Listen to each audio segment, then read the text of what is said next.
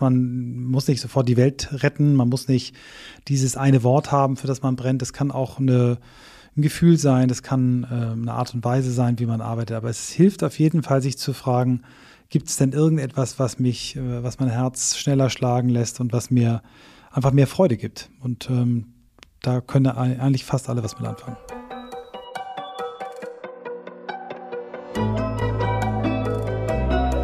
Forever Young der Gesundheitspodcast vom Lanzerhof. Von und mit Nils Behrens. Was ist New Work? Dass sich unsere Art zu arbeiten verändert, ist fast jedem klar. Es geht nicht mehr darum, eine Stundenzahl abzuarbeiten und dann ins Privatleben umzuschalten. Vielmehr versucht man, die Grenzen abzuschaffen und die Freude und Erfüllung in allen Lebensbereichen zu erlangen. Dafür gibt es einige Konzepte und Ideen und darüber wollen wir heute sprechen.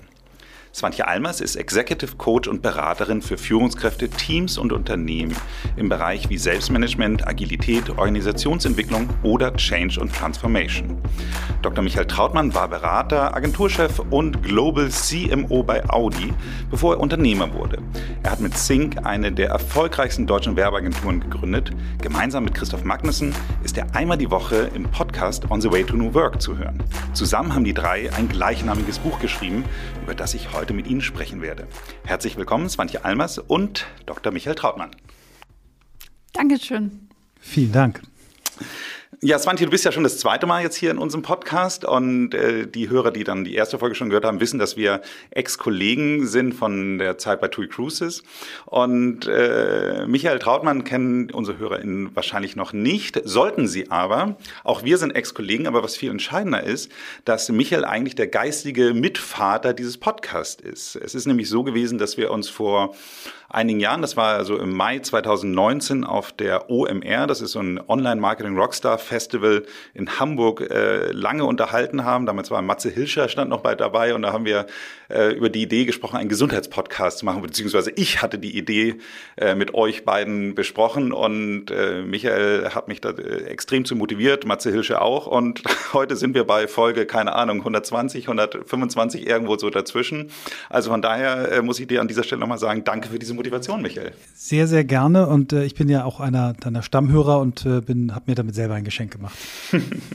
Ausgezeichnet. Deswegen freue ich mich umso mehr, euch beiden jetzt hier im Podcast zu haben. Und ich glaube, es hilft sehr gut für alle, die quasi deinen Podcast, Michael, nicht kennen, einmal kurz zusammenzufassen, was der Begriff New Work bedeutet. Weil ich glaube, die meisten Leute glauben, dass es einfach da was damit zu tun hat, dass man jetzt auf einmal einen Laptop benutzt oder im Homeoffice sitzt. Aber ich glaube, da gibt es ein bisschen mehr dazu. Von daher gebe ich erstmal, auch wenn es unhöflich ist, Swantje, aber das erste Wort, äh, weil es ja sein Podcast ist, an Michael. Vielen Dank. Swantje hat schon äh, nett drüber gewunken und mir gezeigt, Michael, mach du ruhig. Ähm, New Work ist ein Begriff, der ähm, schon ein bisschen äh, Mileage hat. Der ist in den 80er Jahren des letzten Jahrhunderts ähm, populär geworden in einer sehr engen Bubble, äh, begründet von Fritjof Bergmann, einem Philosophieprofessor in Ann Arbor. Österreicher, also eigentlich Deutscher, aber dann in Österreich aufgewachsen und mit 19 Jahren mit Hilfe eines Stipendiums ähm, in die USA gekommen und äh, dort sich seinem Thema gewidmet, was wollen Menschen eigentlich wirklich im Leben. Das war auch sein Thema, wie er dort in die USA gekommen ist. Wie wollen wir in Zukunft leben, war sein Aufsatzthema, dafür hat er diesen Preis gewonnen und hat sehr viel rumprobiert, sehr viele Jobs probiert, ähm, von Preisboxer über ähm, Waggonbelader, ähm, alles Mögliche, bis irgendwie seine Freunde ihm gesagt haben, eigentlich bist du ein ganz toller Geschichtenerzähler, du solltest äh, Philosophie studieren. Das hat er dann gemacht und ist dann über Umwege Philosophie-Professor geworden. Aber ihn hat immer diese Frage, was machen eigentlich Menschen, wenn sie bei der Arbeit sind, was macht sie glücklich beschäftigt. Und er war dann in den äh, 80er Jahren bei der Schlichtung einer schwierigen Situation in der Automobilbranche von den Gewerkschaften geholt worden. Dort äh, saßen sich verfeindete Parteien gegenüber.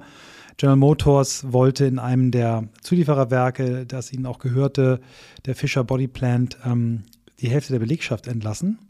Und ähm, das wollte natürlich die Gewerkschaft nicht und das wollten die Menschen nicht. Und äh, Friedrich Bergmann hat dann den Vorschlag gemacht, wie wäre es, wenn wir niemanden entlassen, sondern die Hälfte der Belegschaft arbeitet das erste halbe Jahr und die zweite Hälfte arbeitet das zweite halbe Jahr. Und wir helfen den Menschen, neue Inhalte zu finden, neuen Sinn im Leben zu finden und äh, hat das Ganze dann New Work genannt. ähm, und hat daraus eine Utopie abgeleitet. Die Utopie, die er damals formuliert hatte, lautete, ich glaube, dass Menschen in Zukunft nur noch ein Drittel ihrer Zeit als Angestellte arbeiten werden, ein weiteres Drittel Dinge selber herstellen werden, hat dabei die ähm, Bedeutung des 3D-Druckers äh, vorhergesagt, den er Personal Fabricator nannte. Und ein weiteres Drittel würden Menschen sich mit den Themen beschäftigen, die sie wirklich, wirklich im Innersten wollen. Fast Forward. Ähm, in diesem Jahrtausend ist New Work äh, als Begriff ähm, dann in die Diskussion gekommen. Ähm, wir dürfen Hunde mit ins Büro nehmen. Wir ähm, machen keine Meetings mehr ab 17 Uhr. Wir kleben bunte Post-its an die Wand. Äh, und es gibt Mate-Tee umsonst. Und äh, einmal alle vier Wochen kommt ein Zauberer. Ähm, das ist die Bandbreite. Und dazwischen bewegt sich die gesamte Diskussion. Und äh, wir glauben, dass die ursprünglich formulierte ähm, Utopie von Friedhof Bergmann die ist, die es ähm, in die neue Zeit zu übersetzen gilt.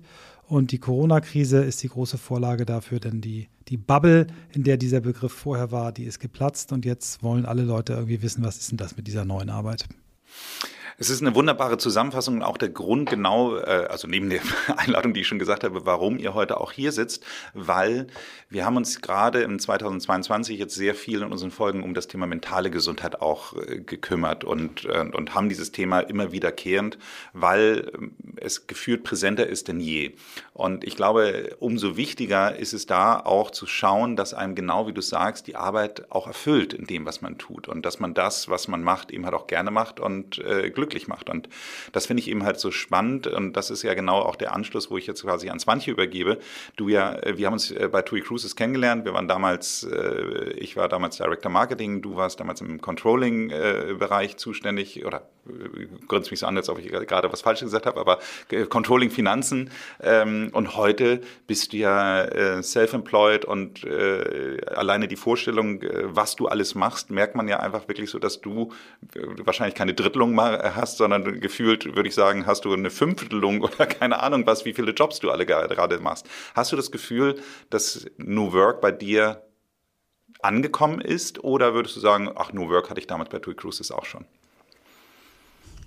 Das ist schwierig. Ich glaube, wir hatten bei TUI Cruises schon bestimmte Facetten von New Work, weil wir eben einfach sehr also es gab Hierarchien, aber aufgrund der Geschwindigkeit mussten wir natürlich ganz oft auf Selbstorganisation zurückgreifen, uns iterativ verbessern, weil wir den Weg nicht kannten. Insofern steckte da ganz viele Dinge schon drin. Und wenn wir jetzt so heute auch im Gespräch auf die Bandbreite schauen, die wir haben, fängt es aber ja sehr stark bei einem selber an. Und wenn ich mich dann zurückerinnere, wie ich damals so drauf war, glaube ich, da schon ganz viel gelernt zu haben und mich stark weiterentwickelt zu haben, was so den persönlichen Sinn angeht, die Kenntnis von dem, worin ich gut bin, aber auch worin ich nicht gut bin. Denn in dem Alter, da war ich ja Ende 20, da hatte ich so einige Glaubenssätze oder auch eben die Idee, in allem gut sein zu wollen, was natürlich totaler Unsinn ist.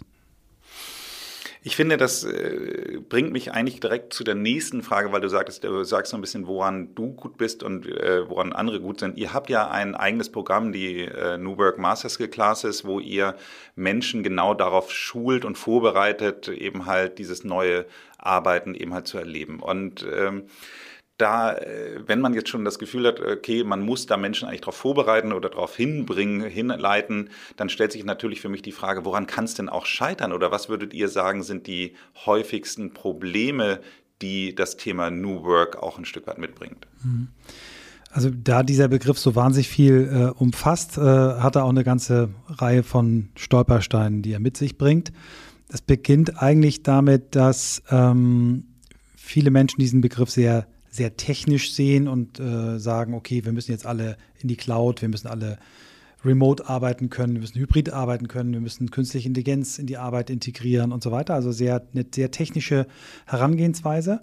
Ähm, es ist ein anderer Punkt, der, der wichtig ist, dass ähm, dieser New Work-Begriff für viele ähm, mit sich bringt, Verantwortung abgeben zu müssen für Menschen, die in der Führung sind, die gewohnt sind, ähm, Menschen Ziele zu geben, die zu kontrollieren und sehr stark nicht nur Rahmenbedingungen zu setzen, sondern auch das, was in diesem Rahmen dann passiert, vorzugeben. Das heißt, diese Menschen müssen ähm, lernen, dass ähm, heute sehr viel selbstbestimmter, selbst äh, gearbeitet wird. Und so gibt es eine ganze Reihe von, von Themen. Und wir glauben eben, dass für jeden, der sich dieser neuen, neuen Arbeit öffnen will und auch gucken will, was, was das mit seiner Branche und mit ihm oder ihr als Person macht, mit einer Selbstreflexion starten sollte. Also wo stehe ich? Was sind die, die Talente, die ich mitbringe? Was sind vielleicht aber auch die, die Stolpersteine, die ich mitbringe in meiner Persönlichkeit? Ähm, blinde Flecken? Ähm, wie bin ich, was Ressourcen angeht? Wie gehe ich damit um? Schlafe ich genug? Ernähre ich mich gut? Ähm, achte ich auf meine geistige Gesundheit, ähm, wie streite ich. Also wirklich den, den Menschen ganz angucken, sich selbst ganz angucken, sich zu trauen, äh, einmal dem Thema zu stellen, um dann zu sehen, okay, was heißt das für mich in dieser neuen Zeit? Du hast da schon so ein paar Punkte jetzt angesprochen, die ja aus meiner Sicht dann die Voraussetzungen sind, damit New Work eigentlich funktionieren kann. Einer der Punkte ist, äh, klar, du sagtest erstmal die Selbstreflexion, aber ich finde auch dieses Loslassen äh, oder beziehungsweise Verantwortung abgeben. Würdet ihr sagen, dass das eine der, der Grundvoraussetzungen für New Work ist?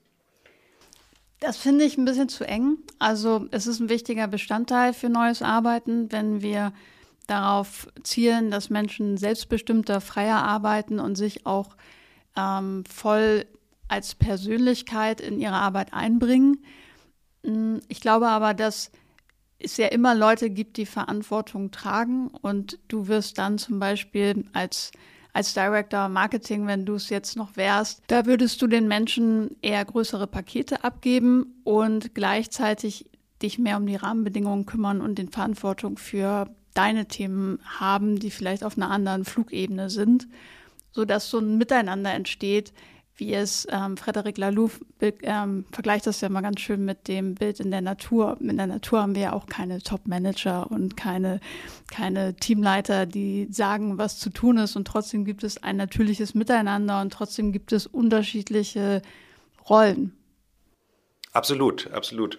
Wenn ihr jetzt, ähm, ihr habt jetzt ja dieses äh, Programm, diese New Work Master Classes, habt ihr jetzt, sage ich mal, im ersten Jahr laufen. Was kann sich denn unsere oder was können sich unsere HörerInnen darunter vorstellen? Also was macht ihr da innerhalb dieses Jahres? Also wie oft seht ihr die Person und, und was bringt ihr denen bei? Mhm. Ähm, das Programm ist äh, etwas längerfristig angelegt. Also die Menschen, die sich darauf einlassen, bringen ein Jahr ihrer Zeit mit. Ähm, wir haben vier Präsenzmodule, die jeweils drei Tage lang sind und dann alle zwei Wochen ein, ein Remote-Modul, wo wir, wo wir eben über die neuen Kanäle miteinander kommunizieren.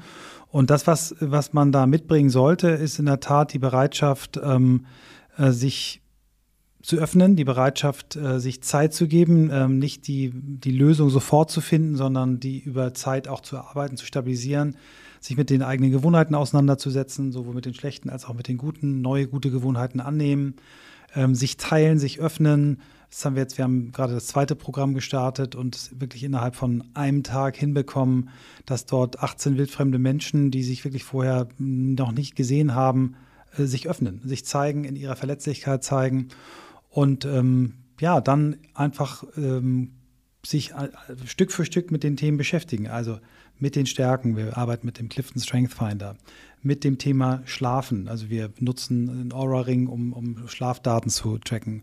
Mit dem äh, Blutwerten, Stressmarker. Also wir gucken uns wirklich den Menschen ganzheitlich an, wo er und wo sie steht und äh, gucken dann, was wir für, für Verbesserungen, ähm, die sofort wirken, dort angehen können und dann aber eben auch äh, Dinge, die längerfristig sind. Und dann arbeiten wir uns quasi von dieser Selbstreflexion über das Thema Selbstmanagement, äh, was wir für eine wichtige Voraussetzung halten. Das Thema Sinnfindung, wenn ich dann mich selbst manage, wofür eigentlich, also um welchen höheren Sinn vielleicht zu erfüllen.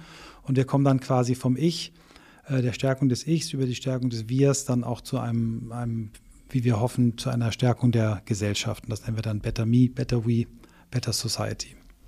Ausgezeichnet. Haben denn alle ihren Sinn gefunden? Also ich finde, diese Purpose-Frage ist so etwas, was gefühlt seit zwei Jahren äh, eine, eine, ungemeine Präsenz einfach in der Arbeitswelt, aber auch in, im jedem Bereich einfach jetzt bekommen hat. Und ähm, ich finde das teilweise wirklich nicht so einfach. Also ich habe, äh, ich habe glaube ich hier in dieser Runde schon mal, also in diesem Podcast habe ich es auf jeden Fall schon mal erzählt. Ich war mal in, auf Singapur auf einer Konferenz und äh, da ging es auch nur Purpose, Purpose, Purpose. Und da habe ich dann ähm, beim Mittagessen gesagt, äh, ich, ich wüsste jetzt nicht, wenn ich meinen Purpose niederschreiben müsste, wie der denn wäre. Mhm. Und haben die mich alle angeschaut, als würde ich jetzt irgendwie keine Ahnung, äh, erzählen, dass ich irgendwie in Zukunft mir vorgenommen habe, mir Fleisch zu essen oder ich weiß nicht was. Also es war, war, äh, waren alle total entsetzt, dass jemand in meiner Position nicht äh, seinen Purpose da hat und, mhm. und ähm, obwohl ich diese ganzen Bücher auch schon, schon dazu auch gelesen habe, aber trotz allem, also ähm, ich, ich glaube, ich nähere mich dem langsam.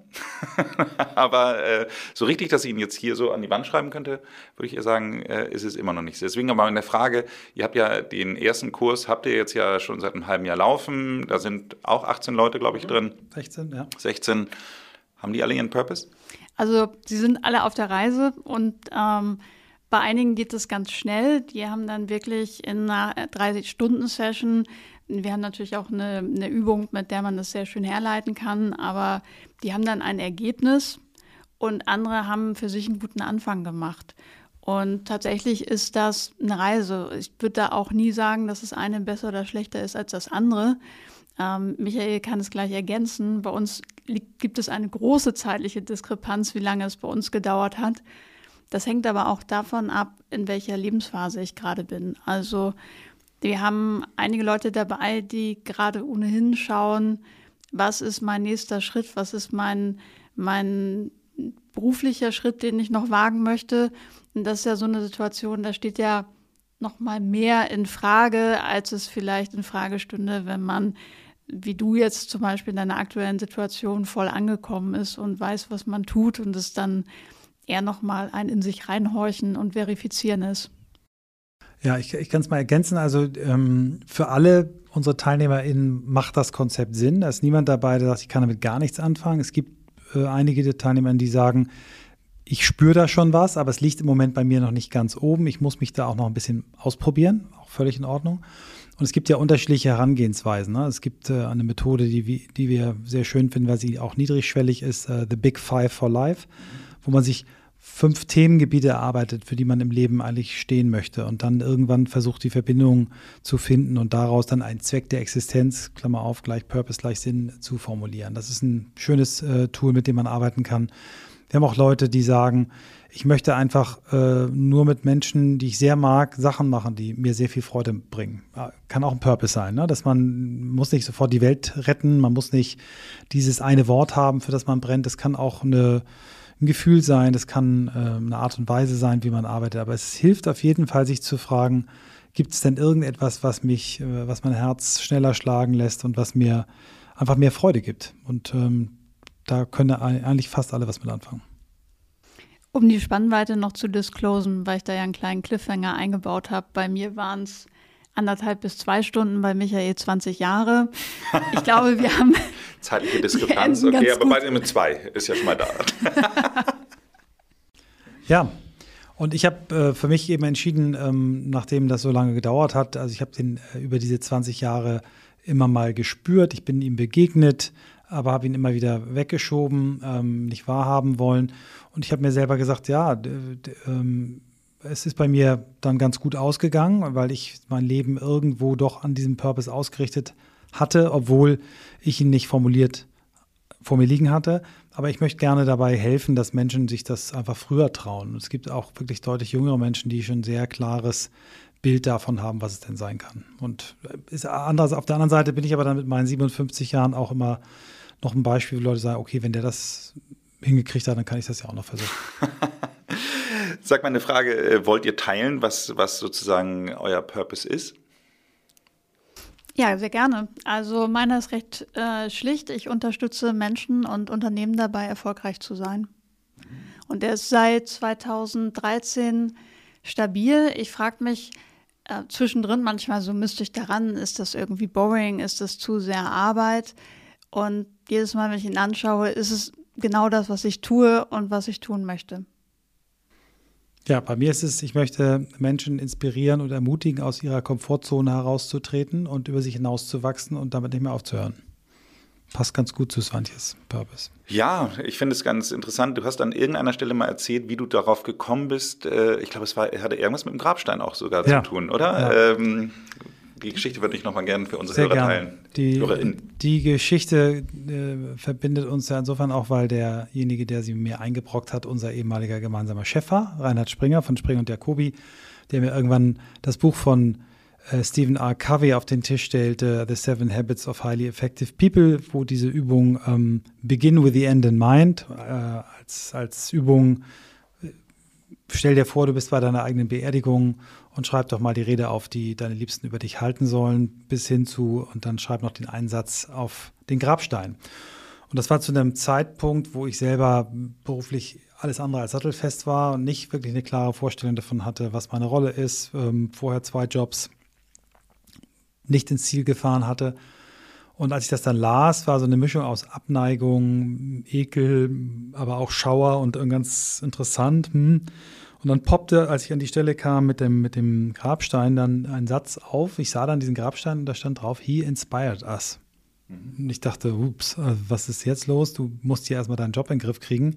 Vielleicht ein Regal zu hoch gegriffen und habe es dann lachend weggelacht. Und habe das Buch aber immer wieder mal rausgegriffen in den Jahren danach und habe immer gedacht, hm, naja, Werbung ist ja auch, hat ja was mit Menschen inspirieren zu tun. Und irgendwann dann eben fast 20 Jahre später habe ich dann bei einem Persönlichkeitsseminar eigentlich bestätigt bekommen, dass das mein Purpose ist. Aber dort wurde dann nochmal, ich glaube, das, was mich am meisten gestört hat, war diese, das sagt ja jeder Coach über sich, dass er andere Leute inspirieren möchte. Und dann kam bei mir eben raus, dass ich ein Talent habe, Menschen, Räume, Situationen so zusammenzubringen, dass die Menschen dort über sich hinauswachsen und mich dann nicht mehr brauchen. So, und das war dann für mich ein schönes Erklärungsmuster, was auch meine vielen Wechsel und ähm, ständig neuen Themen, die ich angefangen habe, äh, für mich in eine etwas logischere Abfolge gebracht hat. Ich würde da gerne noch ergänzen für deine HörerInnen, die jetzt nicht sofort mit einem Purpose aus der Hüfte kämen. Mm, unsere Erfahrung ist auch, dass es nicht für jeden der richtige Zeitpunkt ist, sich da sofort dran zu setzen, was auch vollkommen okay ist.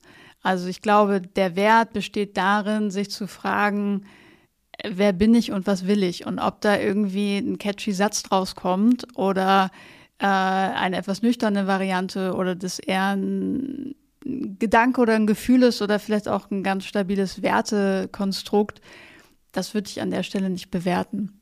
Ich finde die Frage am wichtigsten, dass man sich regelmäßig anschaut, fühlt sich das gut an, was ich mache, gibt mir das mehr Energie, als dass es mir nimmt und macht es mich glücklich. Ich finde es ganz interessant an der Stelle, möchte ich nur noch dazu ergänzen, ähm, ich wusste ja nicht, dass wir jetzt auf das Thema Purpose an dieser Stelle so tief eingehen würden und mir ist dann erst die Geschichte wieder eingefallen, äh, die du dann mal irgendwann erzählt hast. Und äh, lustigerweise habe ich jetzt gerade in, in unser Kochbuch äh, gerade zwei Widmungen reingeschrieben und in deinem Wor äh, Kochbuch, in der Widmung für dich steht auch das Wort Inspiration. Also insofern mhm. scheine ich das entweder noch im Unterbewusstsein abgespeichert zu haben oder es scheint einfach dann doch zu stimmen. Womit ich auch die Brücke zu dem Thema Buch schlagen möchte, weil ähm, leider ja nicht jeder an eurem äh, New Work Master Classes äh, teilnehmen kann, habt ihr ja das Ganze auch als Buch niedergeschrieben. Also genau genommen, wenn ich das noch richtig erinnere, ist ja auch der Podcast On the Way to New Work mal ganz ursprünglich als Recherche für ein Buch gestartet und jetzt endlich im März kommt es dann auch raus. Und deswegen äh, meine Frage an der Stelle, für wen ist das Buch? Das Buch ist für alle, die herausfinden wollen, wie Arbeit sie stärken kann. Und Arbeit würde ich weiterfassen, also unser tägliches Tun.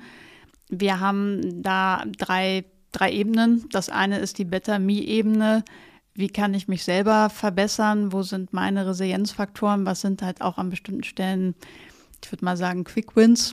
Ähm, oder auch, wo möchte ich einen Schwerpunkt setzen. Dann haben wir die Better We-Ebene. Das hat ganz viel mit Kommunikation, mit Führung zu tun, aber eben auch mit neuen Arbeitsmethoden. Also man könnte sagen New Work im engeren Sinne. Und wir haben eine gesellschaftliche Ebene, die Better Society Ebene, weil uns eben auch sehr die Themen Nachhaltigkeit, Technologie, Bildung und solche Themen beschäftigen. Und als Buch, glaube ich, ist es sehr leicht zu lesen, weil wir es so geschrieben haben, dass du dir das rauspicken kannst, was dich am meisten interessiert und gleichzeitig du da eine gute Mischung findest aus theoretischen Ansätzen, aus ganz viel Erfahrung, aus Beratung und Coaching, aber eben auch aus den über 300 Podcast-Gesprächen, die Christoph und Michael gemeinsam geführt haben, weil da haben wir ganz viele Best Practices auch einfließen lassen, sodass man da einfach viel mitnimmt, ist zumindest unsere Hoffnung.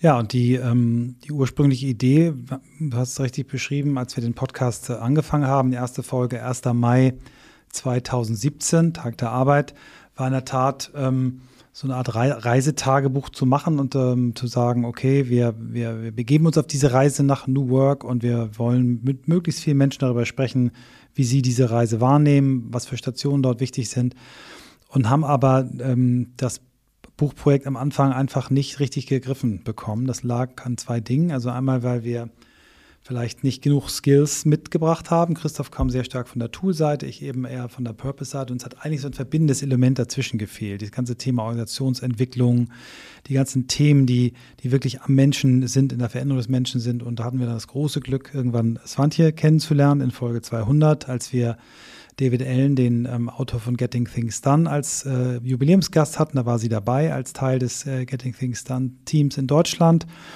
haben da mit ihr auch eine Folge vereinbart, Folge 226. Und danach war mir spätestens klar, dass sie genau dieses Missing Link zwischen Christoph und mir ist, was uns so ein bisschen gehemmt und gebremst hat.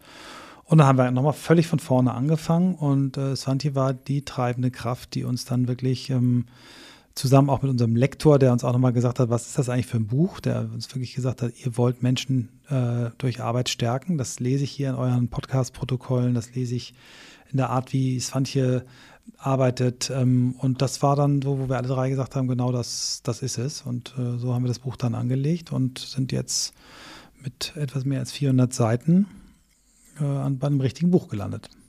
Ich bin sehr gespannt darauf.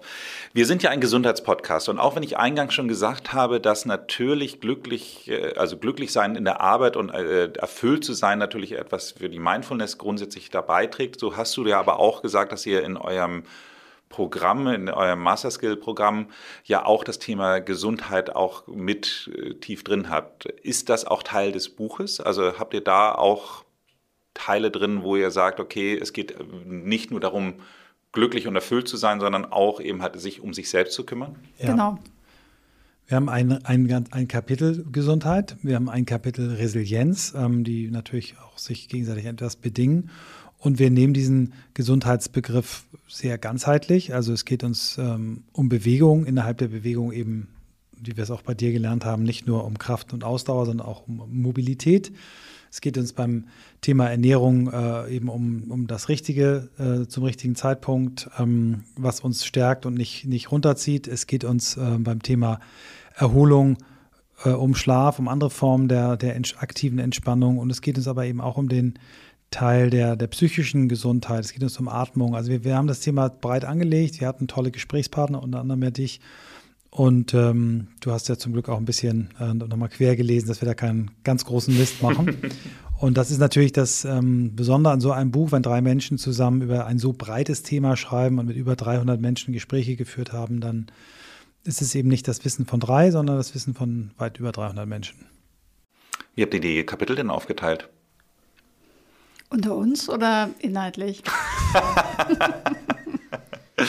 naja, ich stelle mir das gerade so vor. Also es ist ja, also ich finde, äh, was, was schon ja natürlich wahnsinnig hilft, ist diese Rasterung, die ihr da vorgenommen habt. Also äh, die, glaube ich, äh, hilft schon mal sehr gut. Und dann muss man natürlich gucken, wie man diese Themensammlung, die man auch im Kopf mhm. hat und die man sich aus den Gesprächen ergeben hat, dann ja auch bearbeitet. Aber ist es dann so, dass ihr dann nachher sagtet, okay, hier ist dann jetzt irgendwie das Resilienzthema und dann äh, der, der zuerst hier gerufen hat, der schreibt es dann? Oder äh, wo, wonach habt ihr es aufgeteilt? Ich glaube, es gab ganz oft so eine natürliche Aufteilung. Also ähm, die Dinge, die ich aus der Coaching- und Beratungserfahrung mit reingenommen habe, die haben mich zum Beispiel darüber prädestiniert, zu schreiben über mentale Freiheit, über das Thema Resilienz. Ähm, dann natürlich Selbstmanagement. Ist klar, das habe ich halt acht Jahre lang mit Leuten gemacht. Gewohnheiten haben Michael und ich beide eine Ausbildung. Ähm, ich habe das Kapitel für uns übernommen. Und gleichzeitig haben wir aber auch so Themen gehabt wie das Thema Sinnfindung, wofür Michael einfach brennt oder Selbstreflexion. Und dass Christoph das Kapitel über Technologie schreiben würde, war auch vollkommen klar. Mhm. Gerade beim letzten Teil hatte ich so ein bisschen Respekt. Da habe ich Diversität und Nachhaltigkeit geschrieben und hatte auch so das Gefühl, da bin ich selber gar nicht so breit aufgestellt. Und ähm, es war ganz schön. Ich habe das im Sommer gemacht und hatte richtig Zeit. Und es war die spannendste Reise für mich persönlich, da einfach so tief einzutauchen. Ähm, man darf dazu sagen, dass wir unheimlich viel gelesen und recherchiert haben. Also wir haben jetzt nicht nur aus dem Bauch geschrieben, was wir denn mal so finden oder schon mal erzählt oder gemacht haben, sondern schon immer geschaut, dass wir es auch gut ähm, abdecken darüber, was der letzte Stand ist. Ja, da kann ich eigentlich wenig hinzufügen. Es war, es ergab sich dann, ähm, wer welche Kapitel beiträgt. Wir haben sie uns dann gegenseitig auch äh, immer wieder hin und her gebounced, um uns gegenseitig dann nochmal zu, zu herauszufordern ähm, haben auch einige, gerade die Kapitel, wo wir nicht in unserer Komfortzone waren, auch nochmal nach draußen gegeben. Also Nachhaltigkeit ist ein wirklich dickes Brett geworden. Äh, Diversität, bei mir waren das äh, Kapitel über Bildung eins, was mich doch sehr auch äh, emotional getoucht hat. Und dann zum Schluss ein Kapitel auch über Utopien, denn, denn eigentlich ist New Work als Utopie gedacht und ähm, wir glauben, dass äh, wir zur richtigen Veränderung auch nur kommen, wenn wir uns auch trauen, äh, utopische Elemente uns anzugucken und zu etwas Neuem zusammenzubauen. Ja. Also von daher ist es. Eine Frage an euch beide, äh, mit wahrscheinlich einer unterschiedlichen äh, Antwort. Äh, welches Kapitel oder welche Recherche zu welchem Kapitel hat euch am meisten überrascht, beziehungsweise hat dazu geführt, dass ihr Dinge nochmal wieder signifikant geändert habt? Das ist bei mir recht einfach, was, wenn wir von signifikanter Veränderung sprechen weil ich, als ich das Nachhaltigkeitskapitel geschrieben habe, sehr viel mir angeschaut habe, wie steht es um unseren Planeten, was sind die Faktoren, die für CO2-Ausstoß sorgen und dann unbewusst zur Vegetarierin geworden bin. Also ich habe es tatsächlich erst sechs bis acht Wochen später realisiert, dass ich schon lange kein Fleisch mehr gegessen habe und es mich auch einfach nicht mehr interessiert. Vorher, vorher gab es ein paar kopfgesteuerte Versuche, wo ich dann immer eingeknickt bin, wenn es dann irgendwie um die Frage geht, Rinderfilet oder Salat. Aber das hat für mich viel verändert und beeindruckend war allerdings auch das Thema Diversität, weil ich da gelernt habe, wie ich, also wie groß meine Filterblase auch ist.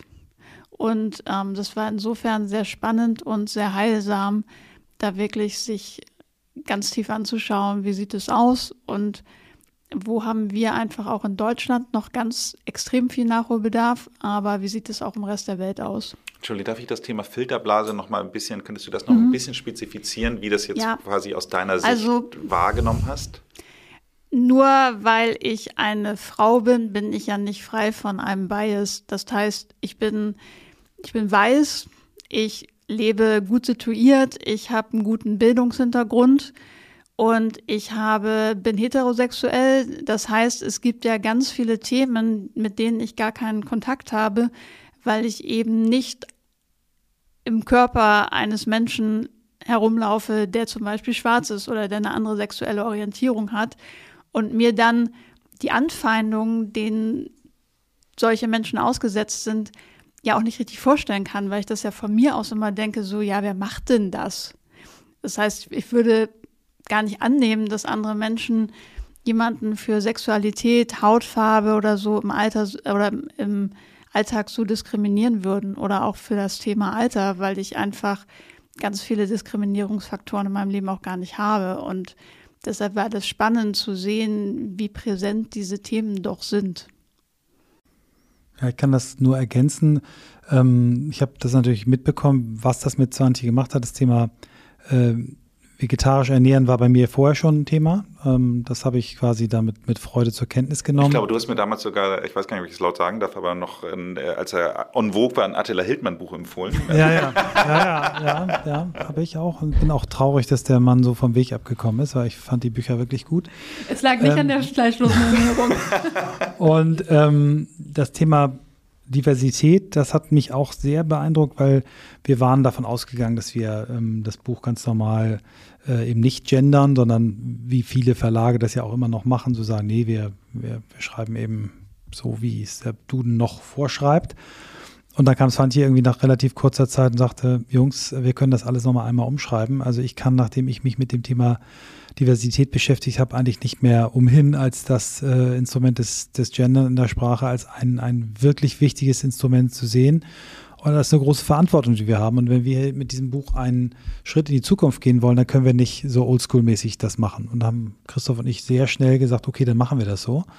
Ähm, und ähm, das war, glaube ich, waren die beiden Kapitel, die den größten Einfluss hatten. Aber es war eigentlich in jedem Kapitel gab es immer wieder Recherchen, wo ich gedacht habe, wow, da gibt es ja noch das, da gibt es noch den Aspekt, uh, es gibt ja nicht nur Frederic Laloux, da gibt es noch Aaron Dignan, der, die auch dann, also AutorInnen, die dann so unfassbar tolle Analogien haben, also von dem Aaron Dignan zum Beispiel, ähm, der erklärt ähm, den Unterschied zwischen alter und neuer Arbeit mit dem Unterschied zwischen einem ähm, einer Ampel und einem Kreisverkehr. Mhm. Also im Ampelland äh, bist du eben, kriegst du genau vorgeschrieben, was du machst. Bei Rot hältst du an, bei Grün fährst du, bei Gelb wartest du. Wartest du.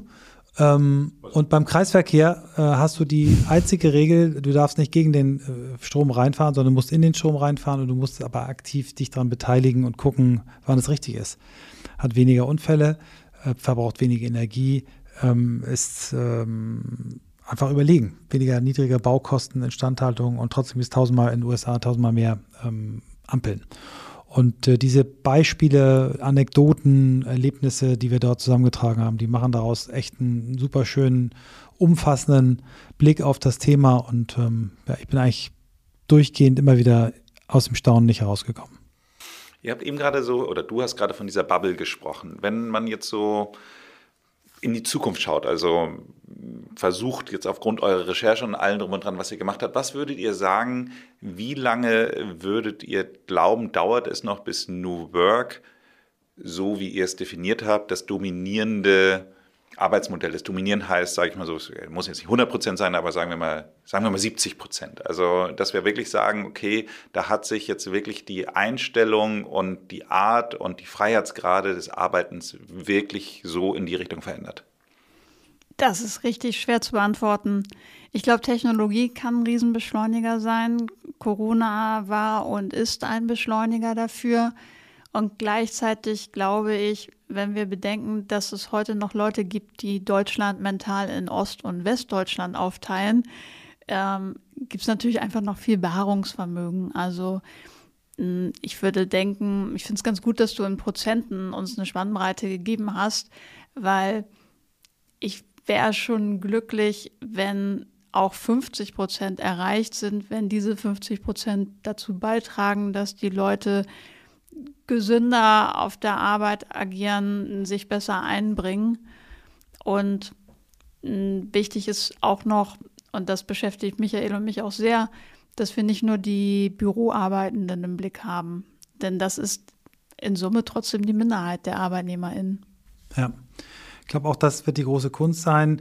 Was können wir aus den äh, Erfahrungen, aus den Erkenntnissen, die wir primär aus der Wissensarbeit der Welt äh, gewonnen haben. Wie kann man das übertragen auf, auf andere Bereiche?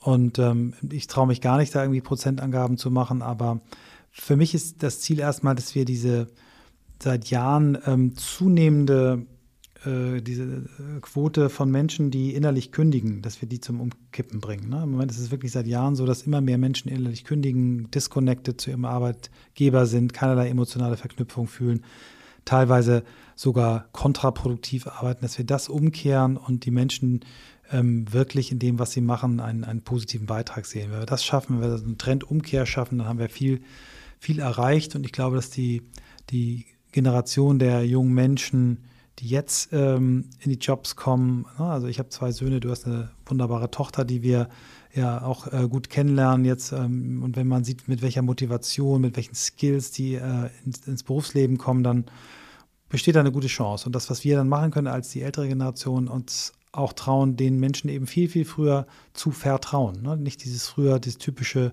du stellst dich erstmal hinten an, du bist jetzt erstmal Praktikant, du machst erstmal, was dir gesagt wird. Nein, Menschen können und auch insbesondere junge Menschen können viel früher Verantwortung übernehmen, gestalten. Und wenn wir das machen, dann, glaube ich, können wir die Prozentzahlen verschieben.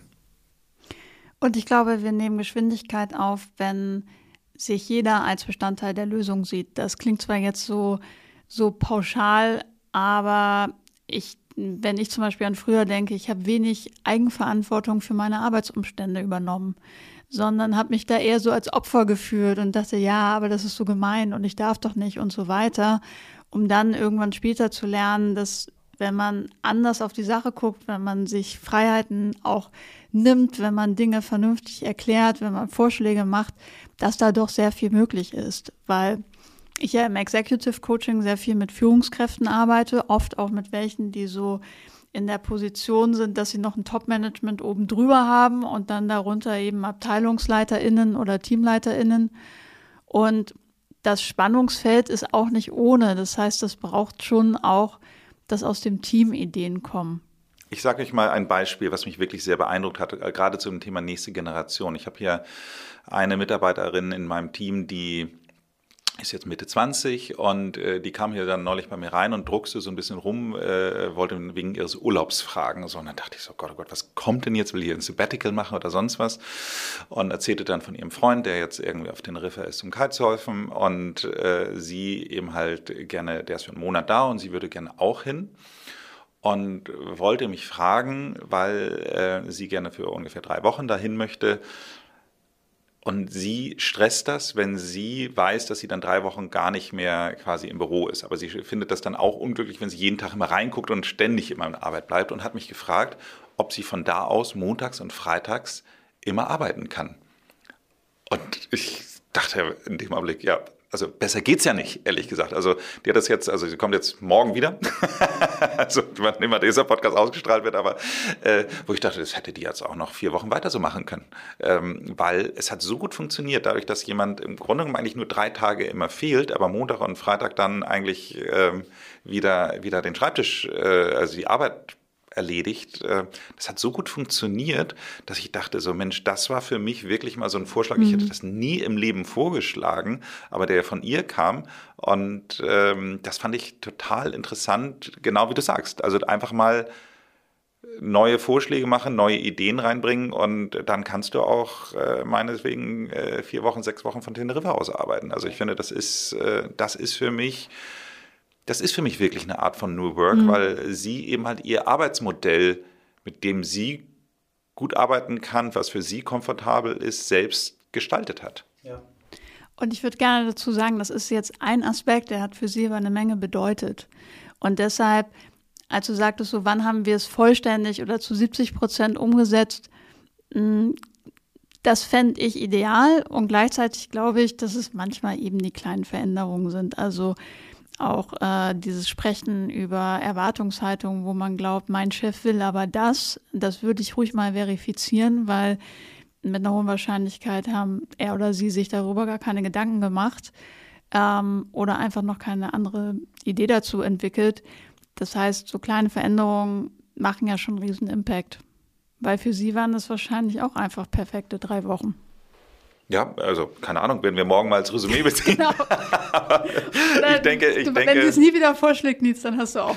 Wenn sie es nie wieder vorschlägt, werde sie, vielleicht hört sie auch diesen Podcast. Ich habe jetzt bewusst den Namen nicht gehört, vielleicht hört sie noch nicht. Wir, wir, wir, wir werden es sehen, aber auf jeden Fall ist es spannend. Sag mal, Michael, nur mal zur Sicherheit. Ich bin mir nicht ganz sicher, ob du mir die Frage beantwortet hast. Du bist zwar auf 20. Kapitel eingegangen und ähm, hast gesagt, was, äh, also Swanti hat ja sehr schnell geantwortet, was sie am meisten beeindruckt hat oder verändert hat, aber du hast jetzt eher 20. Kapitel Kapitel kommentiert. Mhm. Hast du auch noch etwas Eigenes, wo du sagst, okay, das hat äh, eine Veränderung für mich gemacht oder hat mich überrascht? Ja. Also mich hat äh, insbesondere die, die Arbeit am allerletzten Kapitel des Buches sehr geflasht, nämlich an dem Thema Utopien zu arbeiten. Da hat mich sehr beeindruckt äh, Rutger Breckmann, ein, ein holländischer Historiker, der eigentlich so eine Grundlage ähm, gesetzt hat, äh, dass er eben sagt, Menschen sind im Grunde gut. Ne, also da gibt es diese Theorie X, Theorie Y. Theorie X sagt, Menschen müssen zum Arbeiten geschubst werden, äh, müssen eigentlich auch geschlagen werden und bestraft werden und leisten nur, wenn sie extrem hart kontrolliert werden. Theorie Y sagt, jeder will gestalten, jeder will was beitragen. Kommt aus den 60er Jahren. Und er hat das nochmal an, an, an ganz vielen Beispielen äh, nachgewiesen, ähm, dass Menschen eben grundsätzlich intrinsisch motiviert sind und äh, nur durch sehr blöde Rahmenbedingungen eben davon wegkommen. Und das als so ein, so ein Grundlayer für die New Work-Bewegung fand ich spannend. Also er hat, ähm, er gilt in Holland auch als ähm, Mr. Grundeinkommen, hat sehr, sehr kluge Dinge über das bedingungslose Grundeinkommen geschrieben, auch sehr viele Experimente dazu zusammengetragen.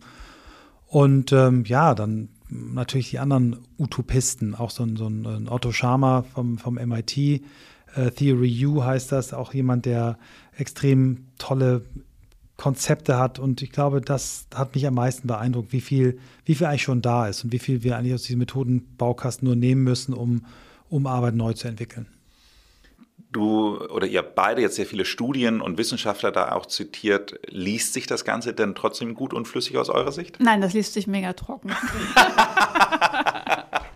naja, das entscheiden dann ja letztendlich immer die LeserInnen, aber ähm, wir haben uns schon große Mühe gegeben, es unterhaltsam zu schreiben und ähm, uns auch nicht allzu tief zu verästeln. Und manchmal hat unser Lektor uns auch einfach mal äh, eine ganze Seite, in, äh, teilweise sogar auch mal anderthalb, zwei Seiten rausgehauen am Stück, wenn wir wohl zu tief eingetaucht sind. Wir haben das dann mal als Feedback genommen. Das heißt, wir freuen uns sehr über Feedback. Das Buch ist für Menschen geschrieben, für Menschen in der Breite und nicht für WissenschaftlerInnen, die da nochmal so, ein, so eine Zusammenfassung brauchen. Ähm, und ob uns das gelungen ist, das entscheidet dann ja letztendlich der Markt. Absolut, absolut. Also ich fand das ganz interessant. Ich hatte ja hier auch mal Nina Ruge im Podcast, die mit ihrem Buch äh, Verjüngung ist möglich und äh, das hat sich für mich gelesen wie ein Krimi. Man muss natürlich auch Lust auf die Materie haben, ja. ähm, aber es ist natürlich schon echt spannend, gerade gerade wenn man zwar unterstreicht, dass es dazu Forschung gibt, aber man muss ja wahrscheinlich nicht äh, jedes Diagramm dazu äh, kennen und lesen. Nein, und es gibt ja auch noch Fußnoten und die haben wir auch mit viel Liebe gestaltet für die, die gerne weiterlesen wollen. Aber wir haben es eben in die Fußnote gepackt. Ja, und wir haben eben sehr viel auch mit, äh, mit äh, Geschichten und Stories gearbeitet. Ne? Wir haben ja jeden Gast immer gefragt, wie bist du der Mensch geworden, der du heute bist, was schon mal dazu geführt hat, dass alle, alle Gäste ihre persönliche Geschichte erzählt haben. Und ähm, mit Hilfe von Geschichten kann man eben viele spannende Themen wirklich gut transportieren. Auch wenn wir, wenn wir das Thema Schlafen nehmen, äh, du, du, kennst ja auch das Buch von äh, Matthew Walker, Why We Sleep, ähm, oder Chris Sorel, den wir auch ja dann noch zitiert haben und auch im Podcast haben, der die Tiefschlafformel geschrieben hat. Und die schaffen das eben auch anhand von, von Geschichten und konkreten Episoden Dinge rüberzubringen. Ähm, und das liest sich spannend.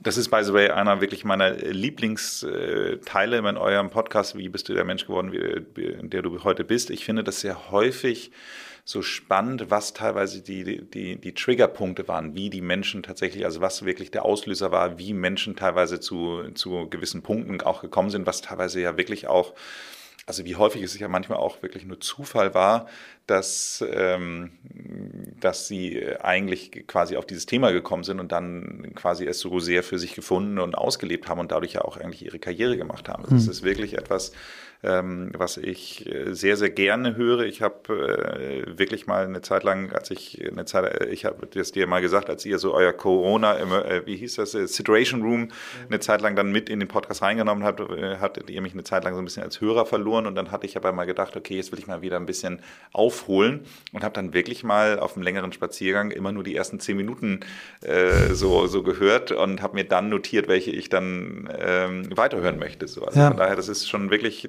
toll, wenn Menschen auch so, ich sage jetzt mal nicht so eine rundgelutschte Vita dann erzählen, sondern wirklich mhm. erzählen, wie es denn eigentlich passiert ist. Welche Folge bist du nochmal?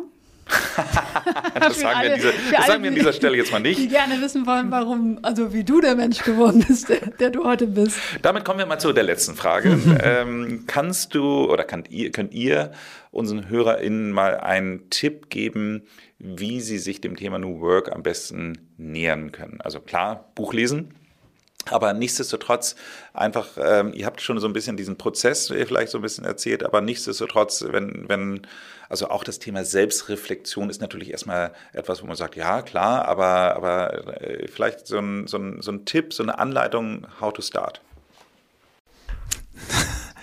ähm, das Schöne bei dem Thema ist, ähm, start anywhere and take it from there. Also du kannst eigentlich überall anfangen, du kannst wenn du, wenn du sagst, du bist sehr an, an gesellschaftlichen Zusammenhängen interessiert, kannst du dir das Thema erschließen über warum sich was ändern muss auf gesellschaftlicher Ebene. Du kannst äh, konkrete Teamsituationen, die du im Unternehmen erlebst oder in deinem Arbeitsplatz erlebst, nehmen als Ansatzpunkt.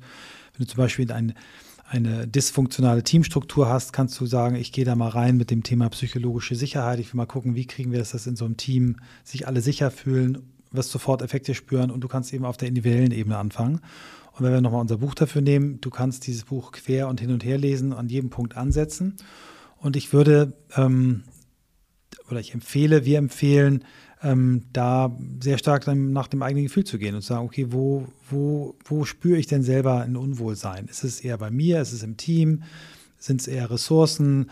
Sind es eher ähm, Themen, die, die in meiner Hand liegen oder die in anderen Händen liegen? Also das geht spielerisch und das kann man mit dem Hören von Podcasts, mit dem Lesen von unserem oder anderen Büchern, mit tollen Seminaren ähm, und einfach auch mit ausprobieren. Ja. Ich hatte ja jetzt ein bisschen Zeit, mir darüber Gedanken zu machen. Das ist der Vorteil. Ähm, ich, ich mag ganz gerne äh, so eine Art Mini-Retrospektive für sich selbst zu machen und auf sein oder das eigene Arbeitsleben zu schauen und zu sagen, einerseits gibt es irgendwas, was mein Arbeitsleben schöner machen würde? Und andererseits habe ich irgendwo Pain Points und sich die einfach mal aufzuschreiben und dann in dem Wissen, dass nicht überall sofort eine komplette Lösung gefunden ist, aber zu fragen, was könnte denn zu den Themen ein guter erster Schritt sein? Ähm, zum Beispiel Gespräch mit dem Chef, ob man Montag, Freitag von Teneriffa aus arbeiten darf. Ähm, und da zu schauen, wo, wo ist ein guter Anfang. Ausgezeichnet. Herzlichen Dank für das tolle Gespräch. Ich äh, freue mich sehr auf das Buch. Es heißt wie euer Podcast On the Way to New Work. Und äh, für alle, die euch persönlich dann vielleicht auch in der Master Class äh, kennenlernen wollen, ähm, die ähm, Website dazu ist www.newworkmasterskills.com durchgeschrieben. Wir können es auch nochmal in die Shownotes aufnehmen. Ja. Und ähm, ansonsten sage ich einfach vielen Dank. Danke ja, dir. Danke, vielen Dank.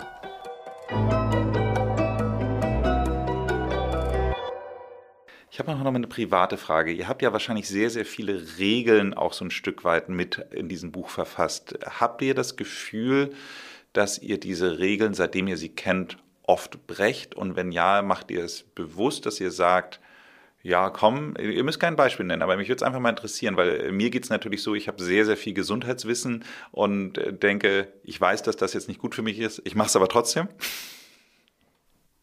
Hm, also ich habe auf jeden Fall ein besseres Gefühl dafür, dass ich äh, an bestimmten Stellen zu viel arbeite und es auch mal gut sein lassen könnte, habe aber dann immer so dieses Gefühl, oh, das will ich noch fertig machen. Also es ist so die Backside davon, den eigenen Job zu lieben ähm, zu schauen, wo ist auch mal Schluss. Und ähm, Corona ist da auch nicht hilfreich. Also ich freue mich wahnsinnig jetzt auf das Frühjahr und wenn es auch mal wieder Alternativprogramm gibt. Und das wird einem natürlich bewusst. Auch gerade in dem Programm haben wir uns letzte Woche intensiv mit Schlaf, mit Burnout und mit solchen Themen befasst. Das macht natürlich auch ganz viel mit einem selber, heißt aber nicht, dass wir sofort immer alles umsetzen können. Ist so. Wenn Ihnen diese Folge gefallen hat, würden wir uns sehr über eine Bewertung freuen, entweder bei Apple Podcast oder auch bei Spotify. Ansonsten empfehle ich auch mal die Nummer 74 anzuhören. Hier spreche ich in der Folge mit Swantje Almers über das Thema NLP, die neurolinguale Programmierung, die Umprogrammierung des Unterbewusstseins. Abonnieren Sie diesen Podcast, damit Sie keine Folge verpassen. Ansonsten machen Sie es gut und bleiben Sie jung.